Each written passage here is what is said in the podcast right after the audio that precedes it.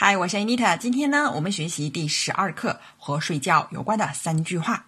第一句，我打鼾，I snore。I snore。snore 呢就是打鼾。如果说他熟睡着，He is sound asleep。sound 常用的意思是名词，声音。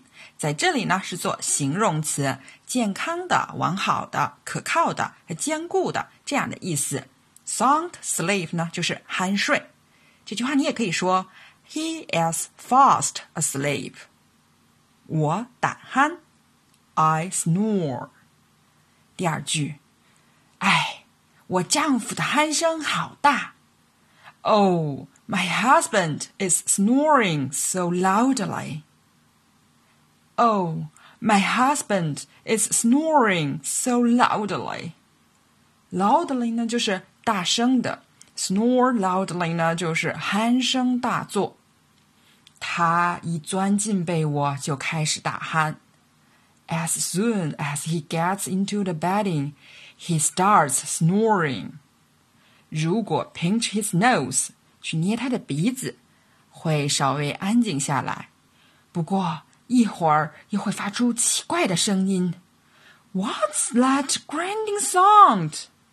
那是什么摩擦声？Oh no, he's grinding his teeth now。糟糕，他在磨牙了。他睡觉时会磨牙。He grinds his teeth in his sleep。grind 呢就是磨，相互摩擦。哎，我丈夫的鼾声好大。Oh, my husband is snoring so loudly. 第三句，我在床上翻身。I roll over in my bed. I roll over in my bed. Roll over 呢就是翻身，那你也可以说 turn over 或者 toss。或者 toss and turn， 在谁谁睡觉的时候呢，就是 in one's sleep。你可以说我睡觉时 in my sleep。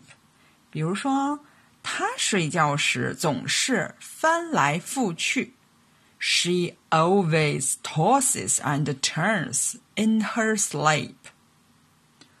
我无法入睡，I can't。get to sleep. 我在床上翻身。I roll over in my bed. 好，我们来复习一遍。我打鼾。I snore. 唉，我丈夫的鼾声好大。Oh, my husband is snoring so loudly. 我在床上翻身。 I roll over in my bed。好，今天的课就到这儿了。Thanks for your listening。谢谢你的收听。